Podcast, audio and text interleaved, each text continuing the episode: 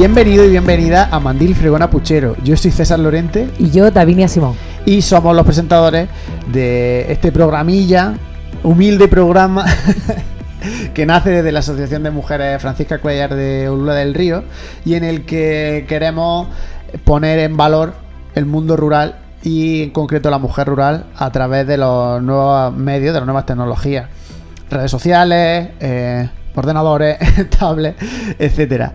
Y mm, la idea es que nos traslademos a 30 municipios de nuestro norte de la provincia de Almería y parte de Granada y tratemos con la gente que vive allí pues de estos temas, de, cómo es vivir en los pueblos y también del papel que tiene la mujer rural y el feminismo y la igualdad, eh, la erradicación de la violencia de género en estos ambientes. En el programa de hoy nos trasladamos a Tíjola, Tíjola, que la llaman la perla de la Almanzora y que es como el pueblo grande, por así decirlo, la capital del Alto Almanzora, ¿no? Pues podríamos decir que del medio Almanzora somos Olula, no porque seamos aquí no protagonistas, pero por tamaño de población y, de servicios. Medio Almanzora Olula, el bajo sería Albó y el alto sería Tíjola. Tiene una, población de 3.500 habitantes, entonces pues congrega todos esos servicios para la zona de Serón, Alcontar, Bacares, Vallarque, Lucas, Armuña, pues todo eso se, congrega ahí. Pues yo qué puedo decir de Tíjola, así que soy, soy medio de allí. Eh, está en la falda de la cara norte de, la Sierra de los Filabres. Eh, es un pueblo que bueno que su gente, la calidad humana de sus vecinos y vecinas es espectacular. Hoy nos acompaña Maribel Tapia, que es la concejala de Igualdad del Ayuntamiento de Tíjola, María Nieto, que es la trabajadora social que está ubicada en el Ayuntamiento de Tíjola, y Gloria García, que es profesora en el Instituto y además coordinadora de Igualdad. Ella nos van a contar tanto su experiencia como todas las cosas que tiene en el pueblo. Hoy nuestra temática principal la vamos a centrar en la prevención de esa violencia a través de la educación, la importancia que tiene eh, desde, edades más tempranas hasta edades más mayores, ¿no? Claro, claro, la educación en todos sus aspectos. Vamos a aprovechar el perfil de, de nuestra invitada para sacarle todo el partido y que nos den herramientas y, y que nos hagan sobre todo reflexionar sobre todos estos temas tan interesantes. Así que, eh, bienvenidas chicas a Mandil Fregona Puchero. ¿Qué, ¿Qué, nos podéis contar de, de Tijola, de la perla de la Almanzora, como se llama por ahí? Pues nada, bueno, yo considero, yo bueno, vivo aquí y, la verdad que me gusta mucho vivir aquí, como tú decías, que hay mucha gente que se ha venido a vivir, digamos, a la zona rural y tal, y es que al fin y al cabo eh, aquí hay mucha calidad de vida, ¿no?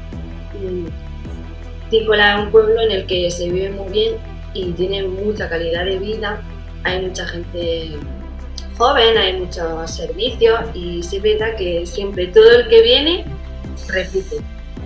Si no, que se lo digan a Maribel. Cuéntanos, Maribel. Yo siempre cuento la misma historia, soy muy pesado, pero es que es mi historia. Yo no soy de Tíjola. Yo en Tíjola eh, hacer ahora 11 años que yo estoy aquí. Yo me vine por trabajo, hice una entrevista de trabajo en Almería y me vine a la residencia donde estoy, que es la residencia de discapacidad. Y mm, me vine sola, eh, conocí aquí al que es mi marido ahora.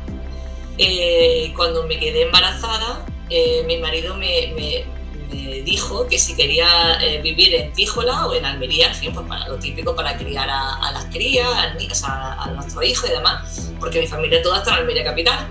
Y entonces yo decidí que, que eh, lo que yo le podría ofrecer a mi hija en, en este pueblo en cuestión, ¿vale? Porque yo estaba aquí en Tíjola y la calidad de vida y ciertas experiencias que no se las voy a poder dar en la capital, pues decidí quedarme aquí en Tíjola. Y aquí llevo ya 11 años y tengo dos hijas y, no sé. Así que yo decidí quedarme en el medio rural porque eh, la verdad es que Tíjola tiene mucha vida. Yo al principio, lo típico, mi amiga me decía, madre mía, te has puesto pueblerina, que no sé qué. Digo, cuando queráis, os venís a Tíjola.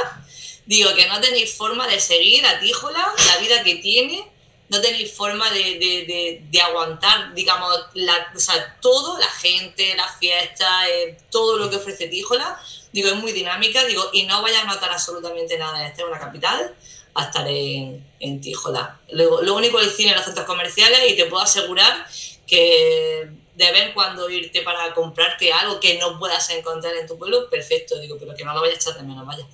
Así que yo, yo, estoy estupendo, yo tengo realmente lo que necesito, trabajo, tengo, eh, hay buen ambiente, tengo grupos de amigos grandes y además tengo la naturaleza que es que para mi vida es fundamental el día a día, o sea, la tranquilidad y el, el sosiego que te da que te da un medio rural eh, dista muchísimo de lo que te da un, una capital. Pero vamos, desde pequeña, ¿eh?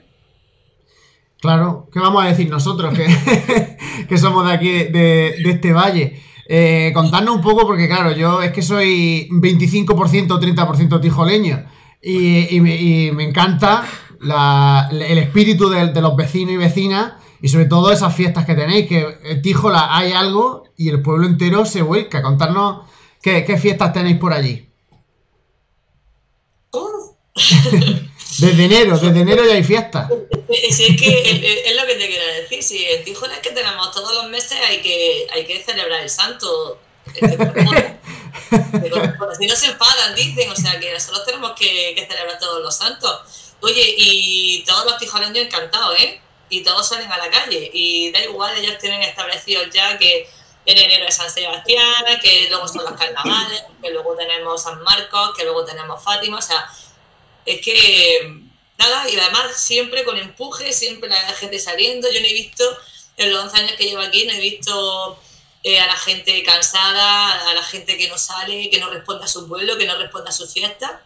Y no sé, si es que tenemos de todo. Yo es que, pues digo que no te aburre, no te aburre.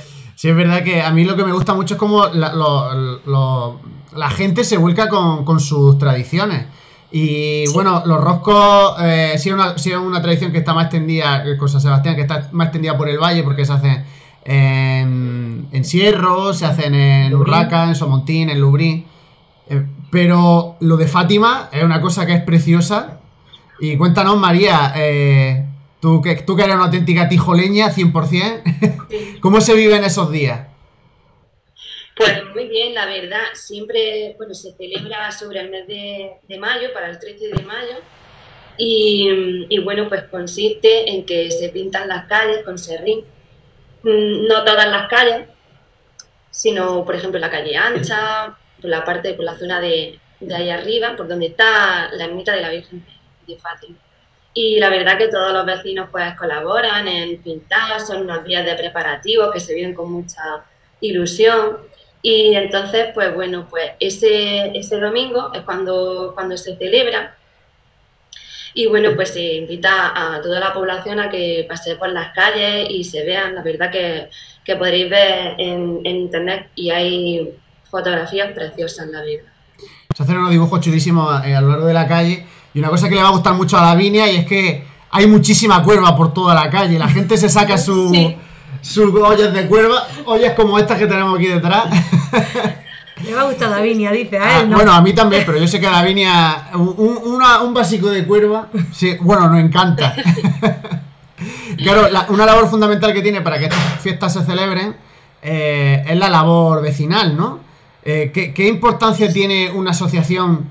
En, en, nosotros nos gusta centrarnos en la asociación de mujeres de los pueblos, ¿no? Pero bueno, se puede extrapolar a todas las asociaciones. Pero ¿qué labor tiene una asociación en, en pueblos eh, pequeñitos? Bueno, Tijola es medio, mediano, 3.500, pero bueno, aún así, ¿qué, ¿qué, importancia tiene una asociación como agente dinamizador? Pues la verdad que tiene una labor muy importante, ¿no? Porque quieras que no, pues bueno, pues hace ese punto de unión, ese punto de, de reunión, de colaboración. Ya no es solamente, por ejemplo, mm, las asociaciones en sí, sino por ejemplo las asociaciones, ¿verdad? Que de mujeres, de vecinos, de personas mayores, pues al fin y al cabo mmm, les gusta mucho, siempre se, se, animan, les gusta mucho colaborar, porque es verdad que, que bueno, por ejemplo, en este caso, eh, proponerte un ejemplo, ¿no? Las asociaciones de, de mujeres, mmm, yo la, las conozco y, a ellas les encanta juntarse porque, bueno, siempre han sido, o prácticamente, o incluso a lo mejor la mayoría han sido amas de casa, ¿vale? Entonces para ellas es como un punto de encuentro en el que cuentan su, su experiencia y tal, y se animan a todo, a todo, siempre. Y este tipo de actividades a ellas les encanta. Incluso hacen como llamamiento a, llamar a más gente a que participe a todo este tipo de, actividades. Y son las primeras que colaboran y que se animan a, organizar y a, y ayudar, la verdad. Y a eso a ellas les, gusta y, les viene bien. Tú, Maribel, que vienes de, la gran urbe que es Almería, ¿cómo, ¿cómo, ves? Porque como tú dices, ¿no? En, Almería si, la oferta de ocio puede ser más grande, ¿no? Pues, y a lo mejor aquí en los pueblos esa oferta de ocio la, ofrecen las asociaciones, ¿no? ¿Tú ves una diferencia? Mm, yo considero que las asociaciones, en Almería también hay, pero son asociaciones de vecinos, eh, eh, prácticamente para exponer las quejas. Hay muy pocas asociaciones en Almería en las que eh, se vea tanto tanta experiencia humana, digámoslo así, ¿vale? Como, como lo puede vivir aquí. Es decir, aquí se hace una, una, asociación, o por lo menos lo que yo he vivido eh, con la Asociación de, Mujeres, eh, bueno, de la tercera edad, y ellos se juntan porque realmente eh, es un desahogo, ¿vale? Tienen una vida, tienen a su familia, y entonces ellas se juntan y comparten y pueden ser un poco ellas mismas, ¿vale? Es decir, ya no hay tanto soy el papel de madre o soy el papel de la mujer, soy Rosa o soy María o soy Carmen o soy quien sea. ¿vale? Entonces yo comparto con mi otra amiga, que, tampoco es mujer de o es madre de, sino que es otra amiga, ¿vale? Comparto mi experiencia, mis cosas positivas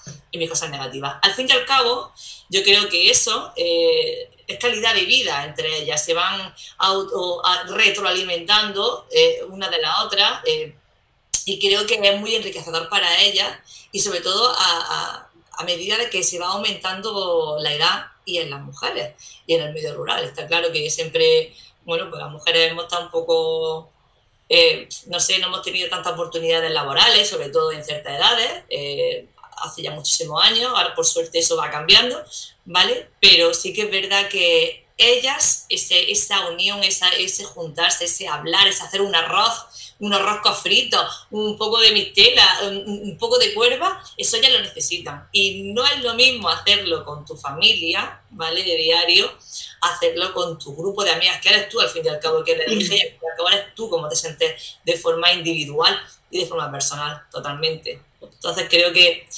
obviamente eso es algo que se pierde eh, las grandes capitales eh, totalmente para, para la persona. Muchas veces comentamos de Vinillo que la extrapolación puede ser que la asociación de mujeres es lo que es el, bar a los hombres, ¿no? es el sitio de reunión porque sobre todo en estos medios rurales eh, el bar siempre ha sido un, sitio muy masculinizado, ¿no? Era el trabajo, el hombre al bar. Y era como un sitio que no era para la mujer. En las ciudades sí lo hemos visto, sí es más normal que una mujer de ciudad pues tenga más integrado ir a tomarse el café al bar o ir a, a salir a tomarse una cerveza con las amigas, pero en los pueblos como, bueno, ahora nuestras generaciones sí ya eso está olvidado. Pero sí hay que verdad que, como tú dices, hay una brecha de edad, ¿no? Que, no se tiene tan interiorizado eso. Y en pueblos pequeños, sobre todo, eh, sí, la excusa para, juntarse. Porque si no lo verían mal. Esas propias mujeres se sentirían mal de ir, de ir a un bar. O sea, todavía. Esa, ese gen machista todavía este, no, está bien visto, no está bien visto en, ella, en su edad, en lo que se han, lo que se educado, en la educación antigua, pero lo que ellas están haciendo en un sitio como es una asociación local, se podría hacer perfectamente en un bar. Lo que pasa es que ya ellas también pierden su intimidad, se sienten menos seguras, la relación ya sería completamente diferente, entonces ellas pues han creado su propio espacio, crean su ambiente y, yo creo que como todas estamos más o menos en el mismo sitio, somos mujeres rurales y demás, eh, empatizan unas con las otras y además se ayudan, se dan un montón de consejos y demás. O sea, yo creo que es súper enriquecedor para ellas. El tema de la educación, la educación en valores, eh, el tema de sensibilizar a la población eh, sobre el tema de prevención de violencia de género y la igualdad de género. ¿Qué os parece esto? ¿Cómo, cómo debemos trabajarlo? ¿Creéis que es importante? Sí, sí, sí que lo es. Porque, bueno, yo pienso que es muy importante incidir en la educación.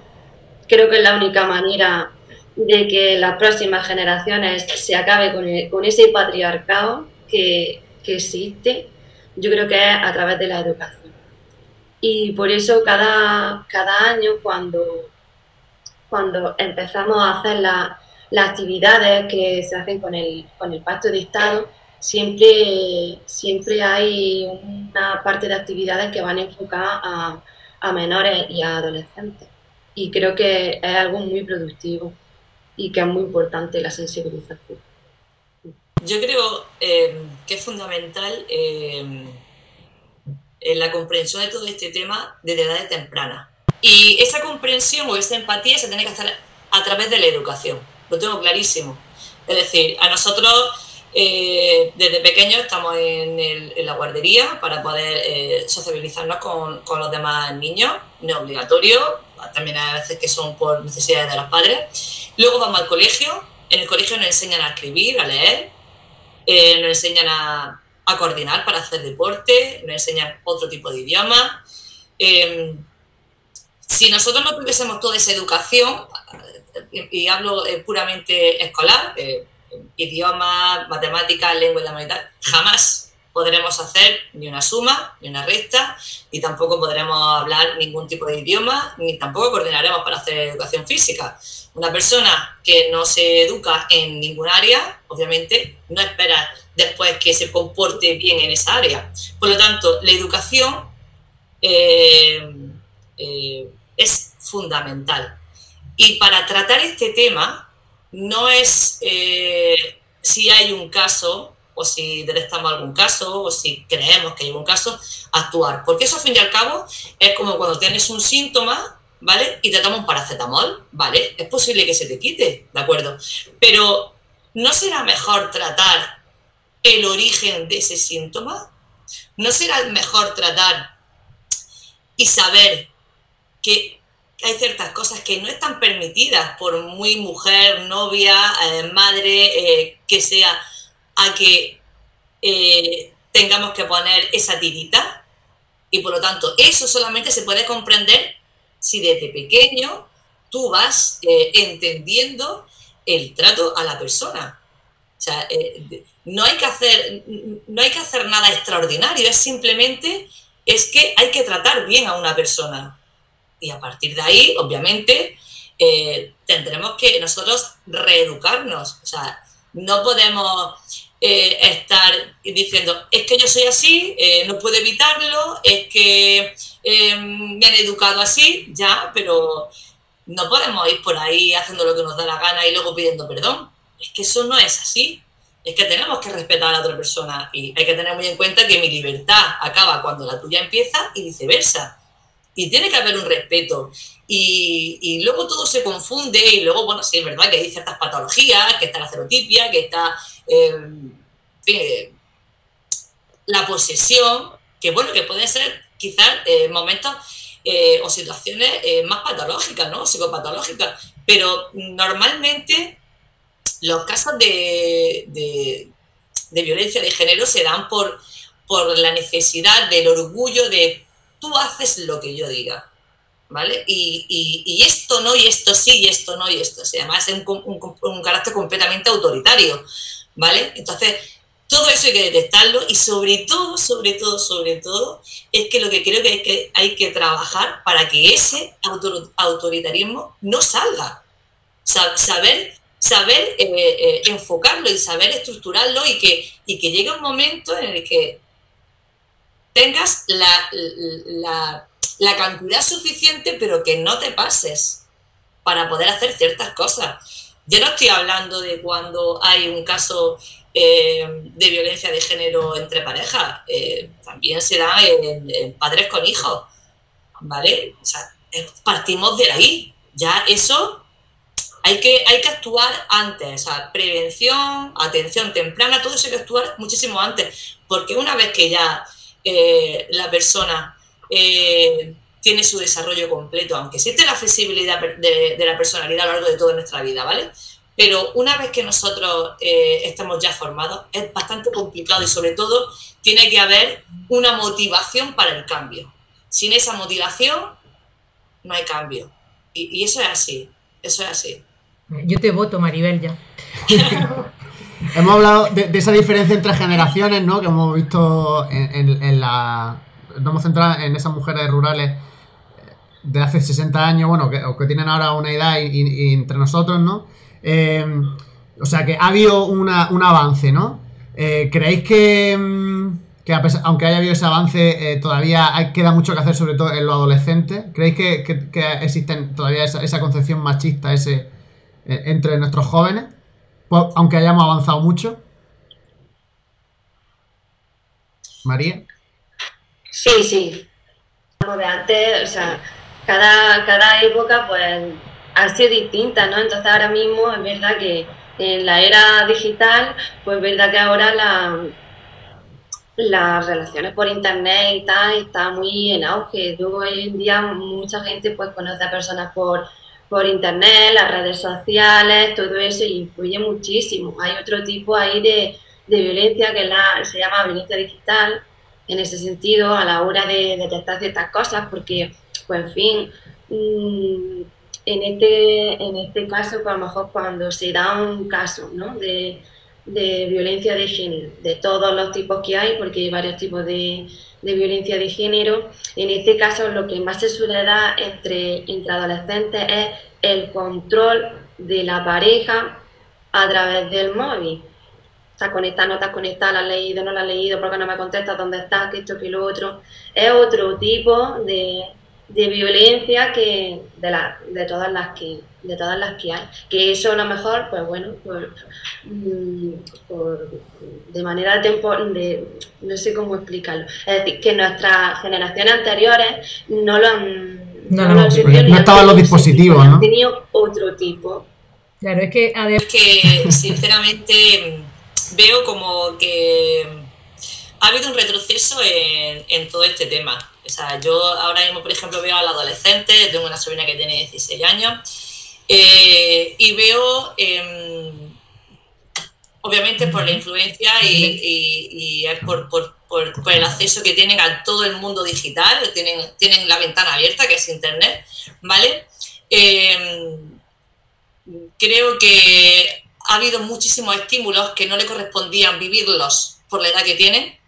Considero que el ser humano eh, tiene una evolución natural y que en cada etapa de su vida debe de vivir lo que le corresponde.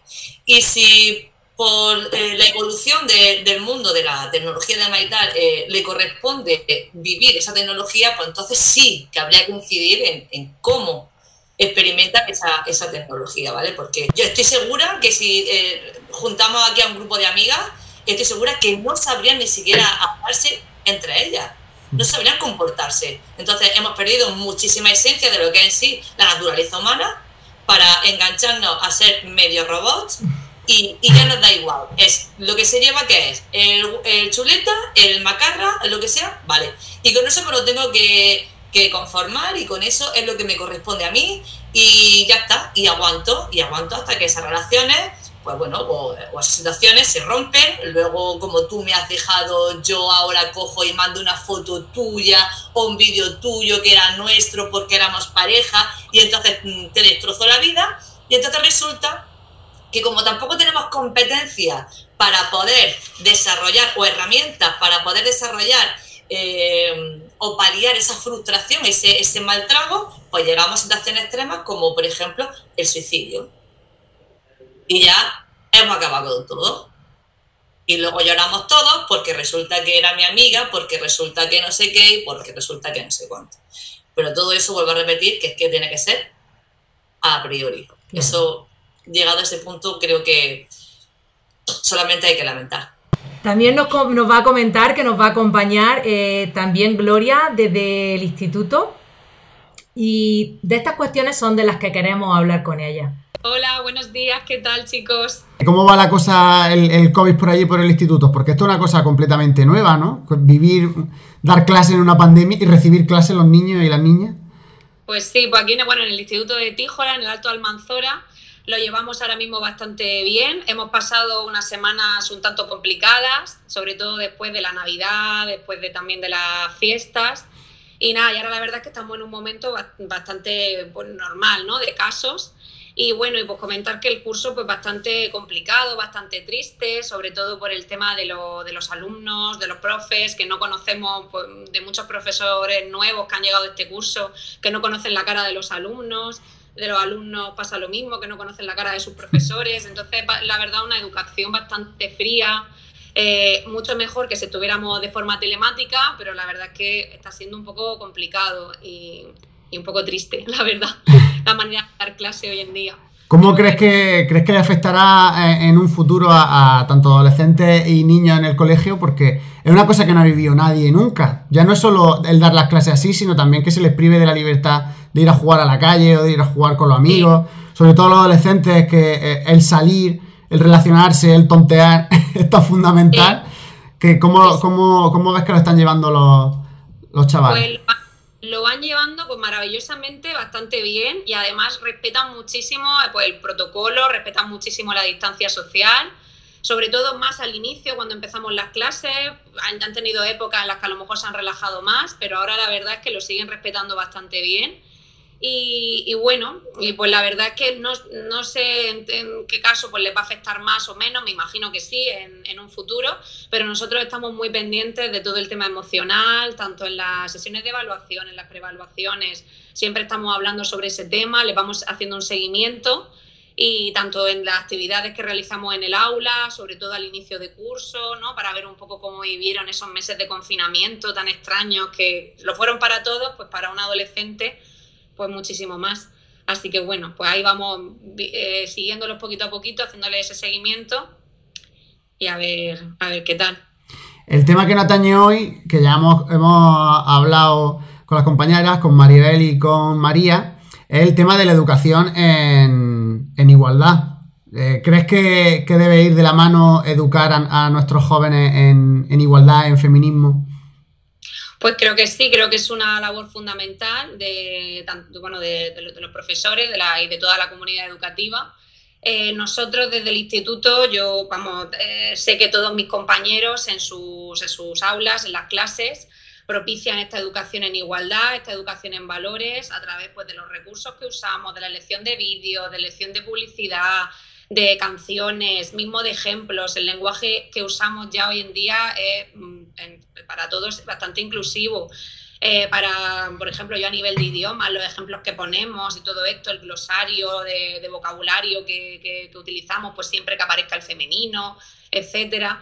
Luego también los documentos oficiales, también en el instituto todos han sido modificados para, para, para, para hacer este hacerlo en un lenguaje inclusivo. Y luego también lo, lo, trabajamos muchísimo en, el, en, las distintas efemérides a lo largo del curso, con los talleres que realizamos, los talleres de los alumnos colaboradores, que son ellos mismos los que animan los talleres, los que, los, los que luego los, que los crean y posteriormente los animan con sus compañeros.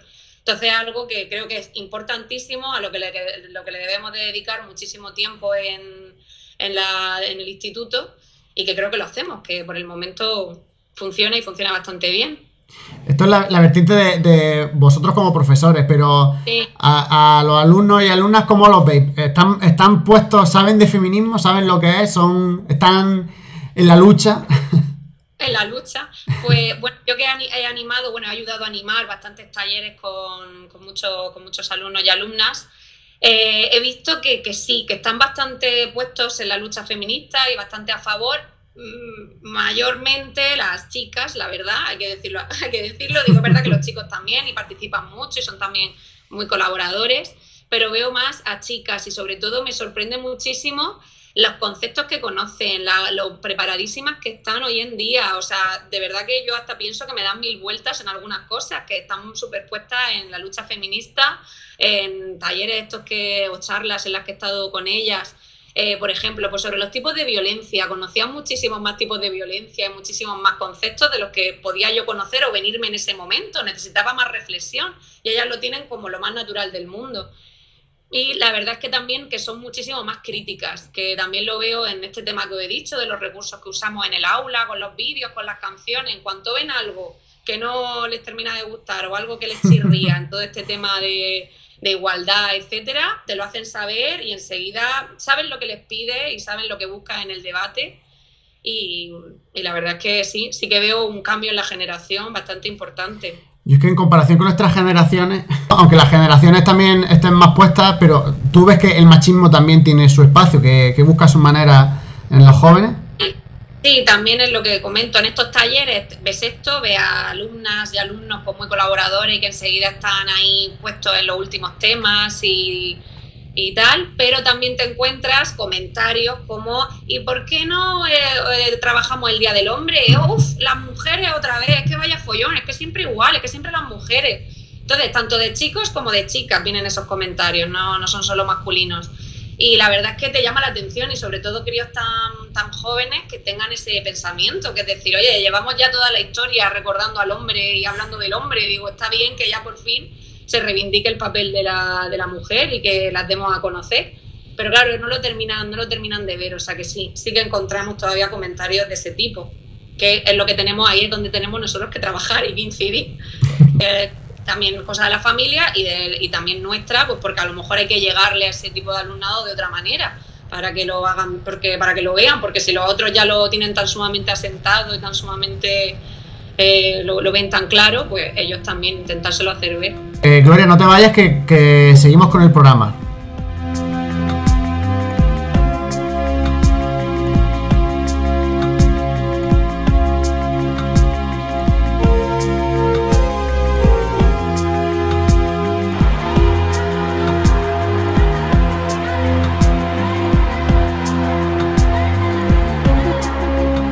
Nos encontramos ya eh, en ese momento en Mandil Fregona Puchero en el que hablamos sobre violencia de género y empezamos siempre recordando la vida y el, perfil de una de, esas víctimas de una de las mayores lacras sociales que tenemos todavía en España, como es la violencia machista. Cuéntanos, Davinia, ¿de, de quién nos va a hablar? Tenemos que abrir esta sección con Mirella Roma. Eh, esta chica tenía 29 años, fue asesinada el 12 de abril del 2011. Tenía dos hijos de tan solo un añito y cinco años. En ese momento del asesinato los niños estaban en el colegio, al menos no tuvieron que presenciar algo así. Y además su asesino eh, incendió el edificio. Eh, bueno, no se suicidó, ¿no? Porque muchas veces no, no, ¿Ha cumplido condena? Eh, está cumpliendo condena, 32 años y nada, pues esto fue, he estado mirando ya por curiosidad el tema Musamel, se llama, Valencia, Muchamiel, Valencia, era un sitio grande, eh, donde seguro que tendrán a mano muchísimos servicios, eh, que es una cosa que a lo mejor pensamos que en los pueblos no los tenemos, que sí los tenemos y aquí lo estamos demostrando, pero sobre todo destacar 29 años. Como siempre decimos, cualquier edad, eh, cualquier clase social, en cualquier barrio, en cualquier ciudad, en cualquier pueblo, por, grande o pequeño que sea, encontramos toda, esta lacra. Sí, me, pregunto yo, esto me hace rondar una cuestión en mi cabeza. Eh, cuando dicen, o se dicen o escuchamos de ya tenemos toda la igualdad, eh, la igualdad ya se ha conseguido pues deberíamos de plantearnos cuando esto ocurre en generaciones eh, tan jóvenes, si es que debemos de parar de trabajar o debemos de trabajar aún más. Y a ti preguntarte, Gloria, como coordinadora de igualdad del instituto, ¿qué protocolo de, actuación tenéis en el caso de que os encontréis algún caso de violencia de género o algún caso donde eh, se dañe la imagen de una mujer? Porque claro, ahora tenemos la temática de envío de imágenes. Sí. Pues bueno, de recordar que todo miembro de la comunidad educativa, en cuanto vea cualquier tipo de acoso o de agresión sexual a cualquier otro miembro, tiene el deber de eh, denunciarlo, de denunciarlo tanto a, al director, directora o a cualquier miembro del equipo directivo. Entonces, en primer lugar, sería eso, avisar y dar, bueno, dar parte al equipo directivo. Y entonces ya el equipo directivo se reuniría eh, con el coordinador de igualdad o de coeducación, con la, con el, o la eh, orientadora o orientador, con los tutores de los afectados. Y entonces en esa reunión, en esa primera reunión, eh, se, se tomarían una serie de medidas las cuales se, se reflejarían por escrito y, y, entonces ya se daría parte, se avisaría a las familias, se avisaría a los afectados y eh, en esa primera reunión, si se considera necesario, se llevarían a cabo una serie de medidas urgentes. Se pactarían una serie de medidas urgentes, las cuales pues, podrían ser el expulsar al alumno o al alumna agresor o el, cambiar de clase, etcétera. Si ya se considera que el problema mm, va más y que lo necesita, entonces ya sí, que, se abriría el protocolo, el protocolo de, agresión sexual o de acoso de ciberacoso. En los tres tipos de, agresión se, seguiría el mismo protocolo. Y entonces ya se avisaría inspección, ya entonces sí que se llevaría a cabo por las entrevistas con los distintos afectados, con los testigos, con, con, los tutores, con los profesores que le hayan dado clase a esos alumnos. Se informa, por supuesto, al equipo docente. Y ya más adelante, a través de todas estas entrevistas, todas estas reuniones con, los, con los afectados y con el equipo docente y con las familias, pues entonces se haría una serie de informes y se tomarían otra serie de medidas ya que se consideren oportunas, pero eso ya más en el tiempo. Pero hay que recalcar que al inicio se harían, se tomarían unas medidas urgentes, nada más que con la primera reunión que se tuviera con el equipo directivo y con el, con lo que hemos comentado, con el, con el coordinador, con el orientador y con, el, y con los tutores. Así que por eso que no debe tener miedo la, cualquier víctima a, comentar, a denunciar su agresión si ha ocurrido cualquier tema de, acoso en el instituto. Y además eh, pues, todos los profesores eh, y todos los miembros de la comunidad educativa pues se les, les, insta a llevar a cabo una observación en, el aula, por los pasillos, etcétera, que en cuanto veamos cualquier cosa, eh, dar parte, avisar para, para, para, para, que no ocurran, para que no ocurran estos, estos hechos. Yo hace mm, pues también 20 estaba en el instituto Ahí, estamos todos. también 15, también 15. Y, y, estos protocolos, y esto ni se escuchaba hablar, es que hemos hecho un gran avance, hemos hecho un gran avance. Eh, estoy totalmente segura. Tenemos que ver las cosas en perspectiva, como el ejemplo este, ¿no? Y seguramente que si todo ahora, la, gente que no está viendo piensa en cómo eran hace 20 o 30 años, 40 años en el instituto, eh, comportamientos que se tenían, ¿no? O que, o que se sufrían y que no se trataban, que ahora lo vemos y era como, pero vamos a ver, ¿cómo podíamos hacer eso si ahora sabemos que está mal? ya veis, ¿cómo hacíamos sentir a los demás? Claro, claro, claro, Están protegidos, o sea, que por parte del centro que tienen que pedir ayuda y que se les va a dar la ayuda necesaria. Pues Gloria, nos despedimos de ti. Eh, muchísimas gracias por tu tiempo, por tu labor también con los, con los jóvenes con los del Instituto de, de, Tíjola.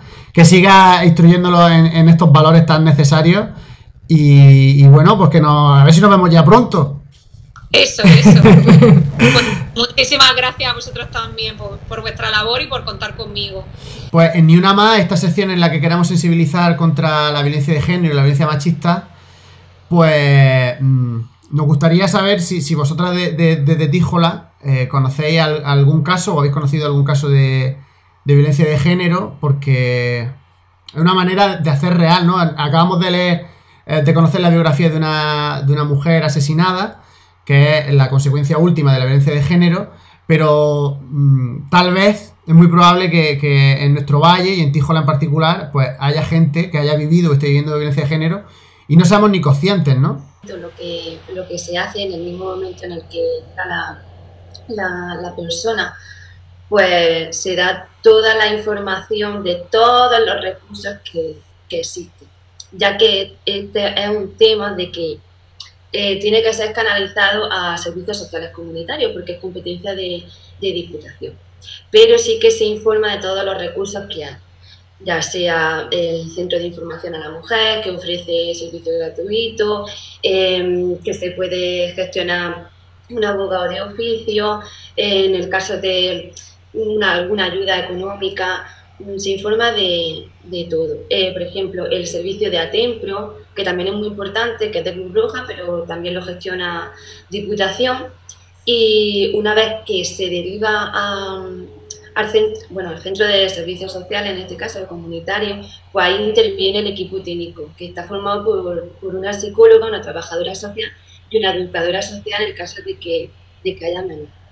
creo que es muy importante que, bueno, pues la, la figura que aquí se crea, ¿no? De, de dar esa información, porque mucha gente, por ejemplo, no, yo creo que, que no sabe lo que es el que no lo conoce, no sabe muy bien y eso que y es muy importante que, que se sepa todos los recursos existentes que hay. Al fin y al cabo, mm, aunque mm, no porque vivamos en un pueblo pequeño, quiere decir que no tengamos ese tipo de recursos o que no existan ese tipo de servicios. Al fin y al cabo, en los pueblos de menos de 20.000 habitantes, que dependemos de Diputación, dependemos de Diputación porque lo que hace Diputación es ofrecer esos servicios a los pueblos de menos de 20.000 habitantes para sobre todo que, que exista el principio de, de proximidad, ¿no? que es acercar esos recursos a los pueblos pequeños. Y sí que, y sí que lo hay, aparte de que se informe o de que esté el número 016, pero existe una variedad de servicios iguales que si fuera en, en otra parte. Y la verdad que, que bueno, pues desde aquí se, se, informa y se gestiona, ha casos puntuales y esperemos que cada vez mmm, haya menos. La verdad que sí. Si lo hemos mencionado, mmm, no sé si en cámara o fuera de cámara, que la violencia, bueno, sí, lo que lo has dicho tú, María, en, en la mesa redonda, que la violencia de género se presenta en muchas variables, ¿no? Hemos hablado en particular sí. de, de, la digital, pero hay muchísimas, ¿no? La psicológica. Sí. Eh, ¿Cómo se puede...? Económica, claro. institucional, física. Mm, aunque la física, el maltrato físico sea, digamos, como el más generalmente conocido, pero existen muchos tipos de, de violencia de, y muchas veces no se sabe realmente mmm, si algo que está pasando, muchas veces las personas se preguntan, pero ¿esto es violencia de género o no lo es? Hay muchas dudas, por eso mmm, antes hacíamos hincapié de que es muy importante la educación desde edades tempranas, porque son mmm, cosas y asuntos que se tienen que, que, saber. Para una persona también saber defenderse y saber qué, qué hay y se generan muchos ámbitos y en todas las clases sociales. Ojo, que no quiere decir que una persona que sea maltratado o que sea víctima de violencia de género eh, se dé en familia de gente, por ejemplo, humilde, no, se dan todas las clases sociales. Y María y Maribel, si hay alguna mujer o, o, o alguien que, esté viendo el, programa y, tenga sospecha de que ella misma o algún familiar eh, está siendo víctima, ¿cómo, qué, qué, qué, guía le podríamos dar para, para, que fuese viendo paso por paso y decir, ostras, es que pues, pues puede ser que sí esté, esté sufriendo violencia de género? Bueno, pues, ¿Dónde hay que fijarse? Una, existen una serie de, de indicadores, ¿no? Que mm, cuando que se pueden tomar como, como como signos de cuando una persona, digamos en este caso el maltratado, ¿vale? Cuando, por ejemplo, te humilla en público o en privado, no tiene por qué ser eso, en público, grita, eh, te ridiculiza, eh, intenta tener control, por ejemplo, de, de tu, del móvil, de tu dinero, eh, Luego, por ejemplo, otro indicador es pues, que controla su forma de, vestir, eh, alguna vez que le haya agredido físicamente, no le permite eh, trabajar.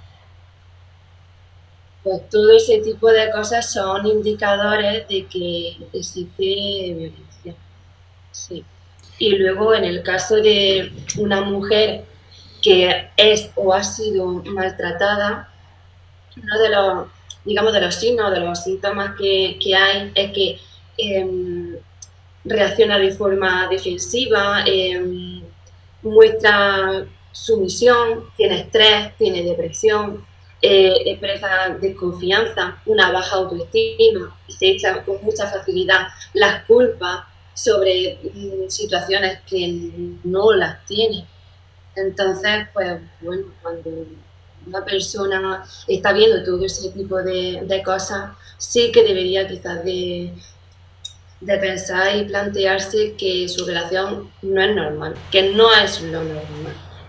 Claro, porque estoy pensando que, que puede ser que, que esa mujer que, lo hemos mencionado también fuera de cámara, que eh, hay mujeres que, están desde los 15 años con esa misma persona y, y como no conocen otro tipo de relaciones que son sanas, ¿no? Pues a lo mejor dicen, no, es que mi marido es así, no lo voy a cambiar, pero no, es que tu marido está ejerciendo violencia machista, ¿no? Pues Maribel, como sobre ese tipo de, pensamiento y sobre todo también que, como una persona cuando es víctima de algo, lo primero que hace es negarlo, ¿no?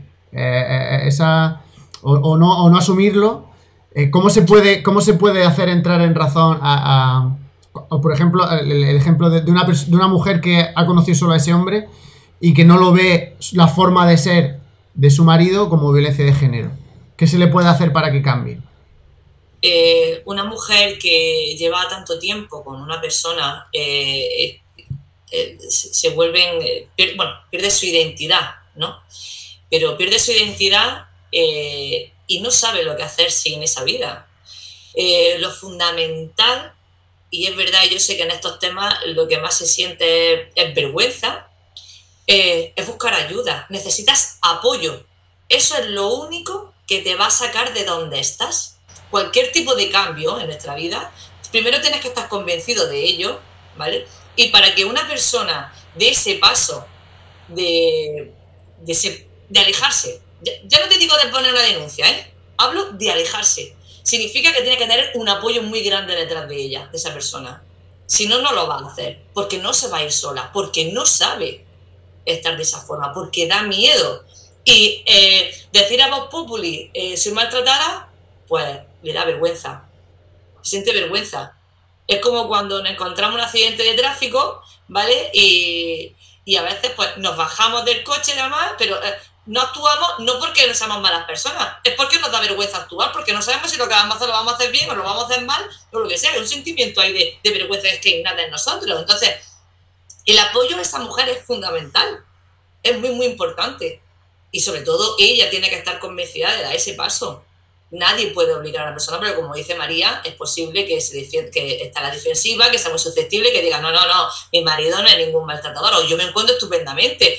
Que una persona puede decirle, mira, te estás dando cuenta que es que hace, no sé, dos años que no sales, no te estás dando cuenta que hace dos años que no ves a tus padres, no hace falta exactamente irte con la amiga, con la amiga, no, no, no, es que no ves a tus padres, es que no estás dando cuenta qué tal. Eso, si la persona eh, no lo ve como algo negativo en su vida del día a día, no va a, hacer, no va a dar el paso. Y el caso de, violencia, eh, claro que hay, claro que hay. Y da igual la edad. Pensábamos que a lo mejor ya podían ser personas más mayores, no, no, no, no.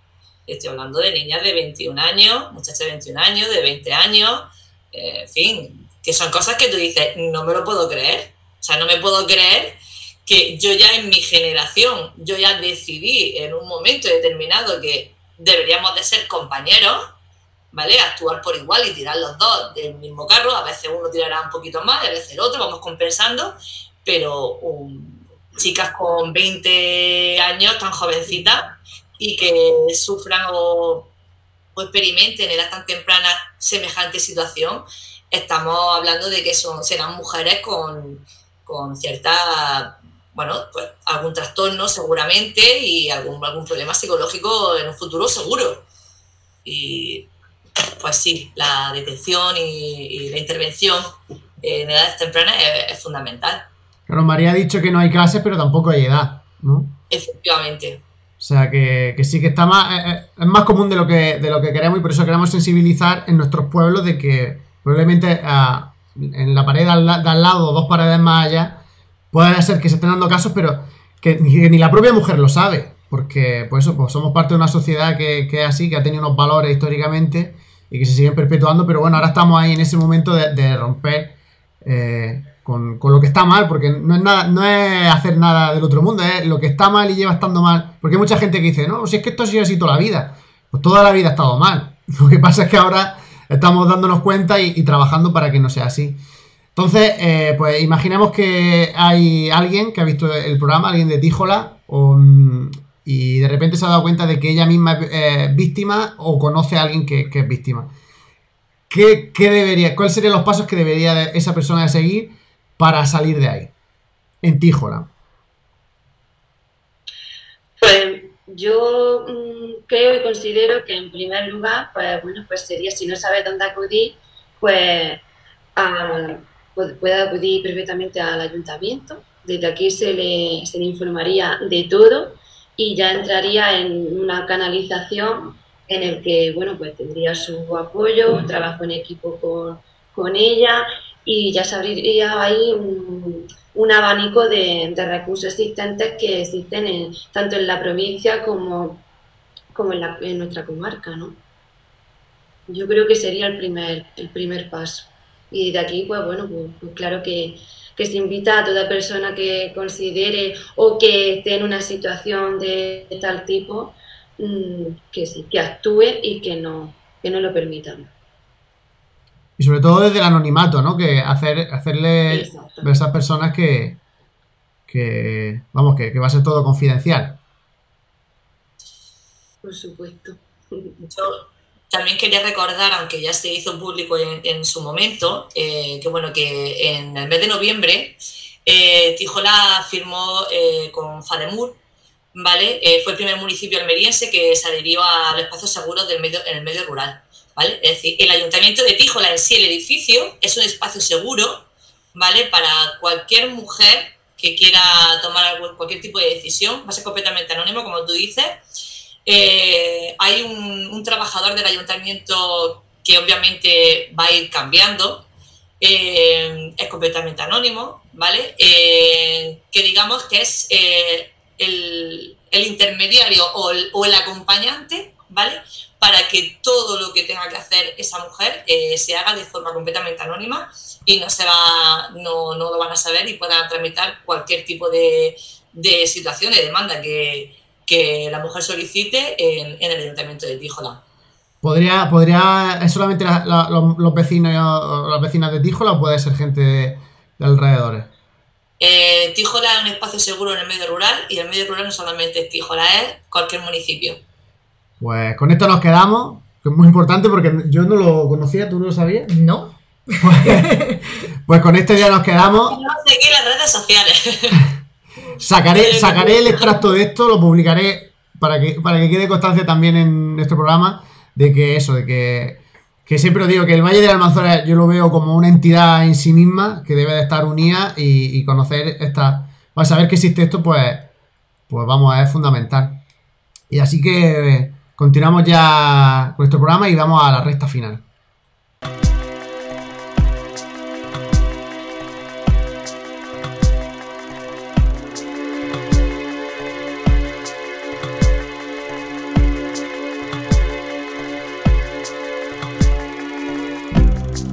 Referentes desconocidas.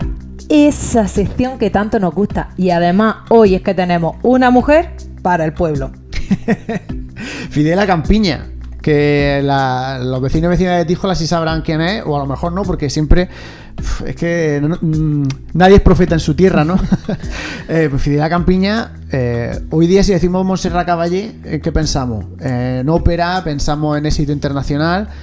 Pues es que antes que Montserrat Caballé estaba Fidela Campiña, esta tijoleña, que fue la primera artista española internacional en, el, en el mundo de la lírica, de la ópera y que también era conocidísima en, todo el mundo, no solo en España, sino fuera de España, también era muy, muy querida y apreciada.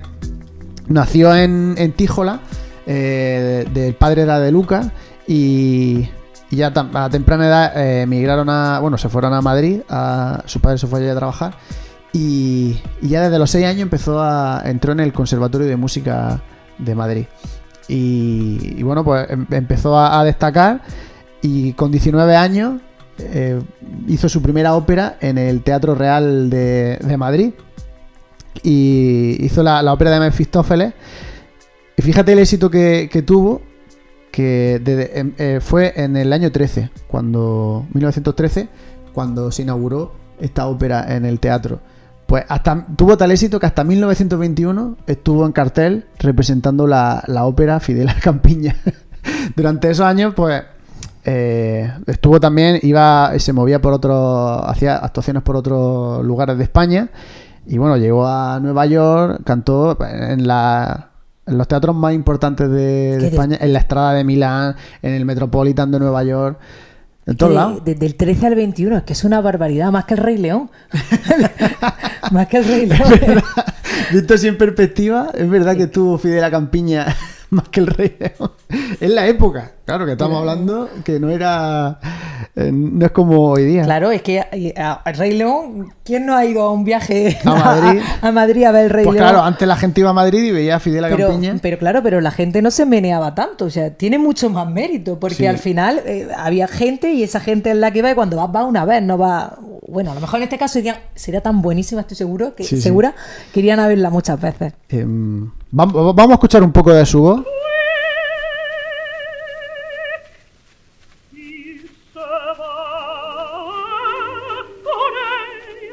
Y como digo, medio mundo de, esa época, la- los teatros más importantes del momento de los años 20 y de los años 30, pues eh, los recorrió Fidel Campiña.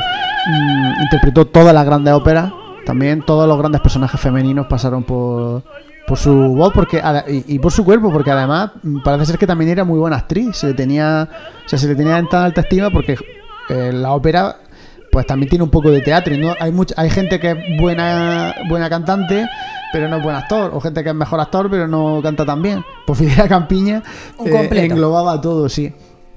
Hay una anécdota que he leído eh, que estando en el apogeo vino a Tíjola y salió ahí de la ermita de la de la Virgen del Socorro y parece ser que, se, que empezó a cantar toda la gente en silencio y que se escuchó hasta en el último rincón de Tíjola la voz de, de Fidela y, bueno, eh, que- quería traerlo porque además de ser de Tíjola, pues yo creo que mucha gente tampoco conocía la figura de, de la primera artista internacional en el mundo de la ópera en España. Eh, nuestra invitada, que la, la conocíais, Sí. Sí, Porque además el- hay un centro, ¿no? Allí que se llama, bueno, el, como el espacio escénico, ¿no? La Casa de Cultura. La de Casa de Cultura. Que la hemos remodelado y le hemos puesto su imagen en, en las puertas para que todo el mundo, para que la recordemos siempre. Así que sí, sí, ahí la tenemos presente. Bueno, pues esta es una referente de, de Tíjola de hace más de un siglo. Eh, ¿Qué referente hay hoy día en De referente en Tijola, eh, como he comentado antes, Tijola, bueno, tiene muchísima vida, ¿vale? Y lo que sí me ha sorprendido muchísimo de, de Tijola en todo este tiempo que llevo, que llevo aquí es eh, la capacidad de- de- de emprendedores que hay. Hay, hay, no sé, hay un grandísima, eh, una batería grandísima de emprendedores, de chicos y de chicas, pero sobre todo, quizás lo más sorprendente, ¿no? Es que en el medio rural eh, haya mujeres y además jóvenes que, que sean emprendedoras. O sea, yo creo que casi todos los servicios, todos los comercios que tenemos aquí en Tijuana, la gran mayoría eh, son empresarias. Son empresarias y yo creo que es un poco porque, bueno, lo que hemos comentado antes, Davinia, eh, que em, la mujer de toda la vida ha tenido el papel de cuidar, ¿vale? Somos cuidadoras natas. Y por lo tanto, eh, una mujer cuando ve que su, en su casa, en su familia necesita, es la primera que se pone mano a la obra, nada se le hace grande. Y, y por eso yo creo que hay tantas mujeres emprendedoras, pero te puedo estar hablando de, de, de un salón de belleza, te puedo estar hablando de arquitectura, de diseño, de notaría, de medicina. Y eso yo creo que es mm, súper enriquecedor para las generaciones futuras que, que vean que, que en su pueblo, que en su localidad eh, exista todas esas posibilidades de que por, por el hecho de estar en, en, un, en una localidad, en un municipio, no, no en capital, eh, se, te, se te acorten, digamos, la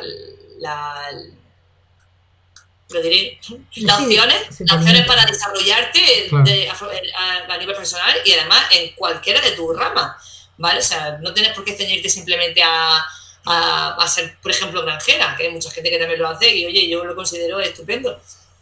A lo que me refiero es que tienes un abanico de posibilidades igual que que puedes tener en cualquier otra capital grande. Es simplemente cuestión de motivación, de ganas y de buscar el, el sitio. Sí, la verdad es que, que sí, que, que sí que conozco, bueno, pues gente, tanto chicos como, como chicas, pero es verdad que en este caso, pues, hablando sobre la mujer, hay varias mujeres que, que son emprendedoras. Yo creo que eso es, que es muy bueno, ¿no? Pues el echarse para adelante, el tener ganas de algo y sobre todo es muy importante en esta situación tener esa independencia económica, que es muy importante.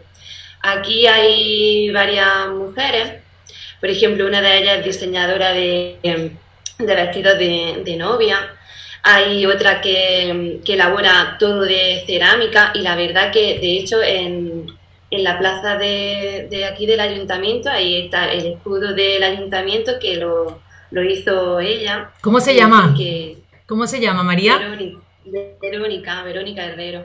Verónica Herrero. ¿Y la chica diseñadora? Victoria Sala. Sí. Le damos su nombre, ¿no? Que también se la han ganado. Sí, hombre, claro, por supuesto. O sea, a ella no le importa, claro que no. Así que. Pues nos quedamos con, esa imagen de, emprendimiento y de, y de, que sobre todo que se puede, que en los pueblos se, puede ser lo que uno quiera. Y pues muchísimas gracias por, vuestro tiempo, María, Maribel. Eh, Esperemos que esto le haya servido a la gente para, pues, para pensar en el feminismo y la igualdad y sobre todo conocer todas estas herramientas que, que Tijo la ofrece para, sensibilizar en, la violencia de género. Que vaya todo muy bien y ya pues a ver si nos pudiésemos ver en la Virgen de Fátima, por lo menos. Cuando quiera. que esté todo abierto y podamos ir por esas calles tan, tan bonitas de Tijola. Claro que sí. Un beso, hasta luego. Muchas gracias. Muchas gracias. Cuidaros.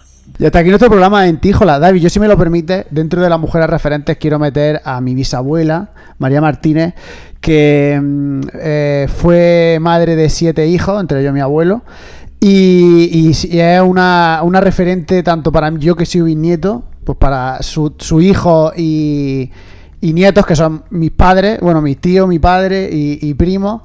Ha sido, una, ha sido un pues ya, pues tú imagínate, son siete hijos que luego han tenido más hijos y ya han llegado hasta mí, que soy el bisnieto.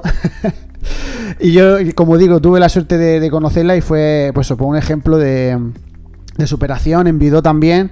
Y, y eso, y, y a mí me, me gusta, o sea, eh, yo siempre que pienso es como el eh, al final son las raíces, ¿no? O sea, cómo, la personalidad se plasma en las generaciones siguientes. Y es verdad que nosotros somos una familia muy unida y es por el trabajo que ella hizo desde siempre para esforzarse en que su hijo y sus nietos estuviesen unidos a pesar de ser tantos. O sea que, me acuerdo de, mi bisabuela, bueno, y en general de toda mi familia de, de allí de Tíjola. Y ya está, eso sí, ya dicho, dicho esto, terminamos el programa. Vamos a recordar también una cosa muy importante que ha dicho Maribel y que no ha pillado de sorpresa porque, o sea, nosotros que estamos puestos en el mundo del asociacionismo y del feminismo, eh, no conocíamos esta propuesta. Vamos a recordarla otra vez, David. Pues en la propuesta que nos ha comentado Maribel del espacio seguro. ¿Esto qué es? Bueno, ya no lo ha dicho, pero lo recordamos. Es si una persona se encuentra en situación de, de violencia, una mujer o conoce algún caso eh, de cualquier tipo de violencia, como bien habla María, porque esto es un abanico muy grande, en el ayuntamiento de Tíjola hay una persona a la que se puede acudir. Es decir, tú llegas a la puerta y dices, necesito eh, entablar con el enlace, con la persona de enlace de espacio seguro.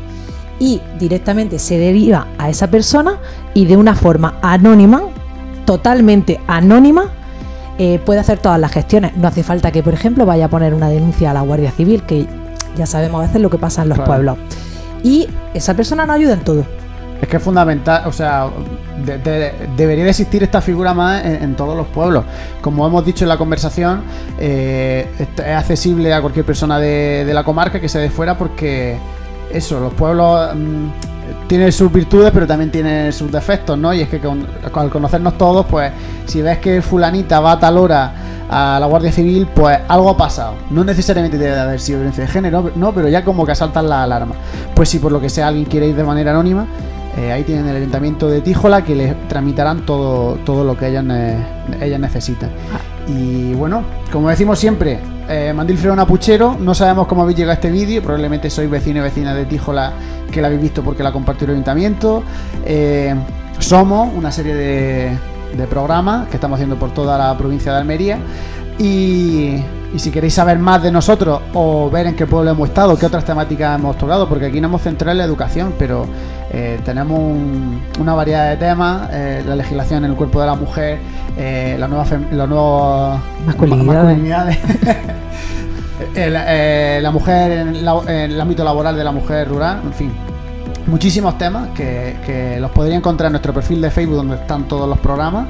En YouTube también tenemos, mm, podéis ver los programas mm, porque Facebook como es más localizado, pues en YouTube lo podéis ver en la tele, en, en el móvil y también en formato podcast. En Evox y en Spotify podéis escucharnos. Siempre buscando en, en cualquier buscador de Facebook, YouTube o de donde escuchéis los podcasts, Mandil Fregona Puchero, ahí nos encontraréis. Y hasta aquí. Eh, muchísimas gracias por estar ahí otro día más y a ver dónde nos vemos la próxima vez.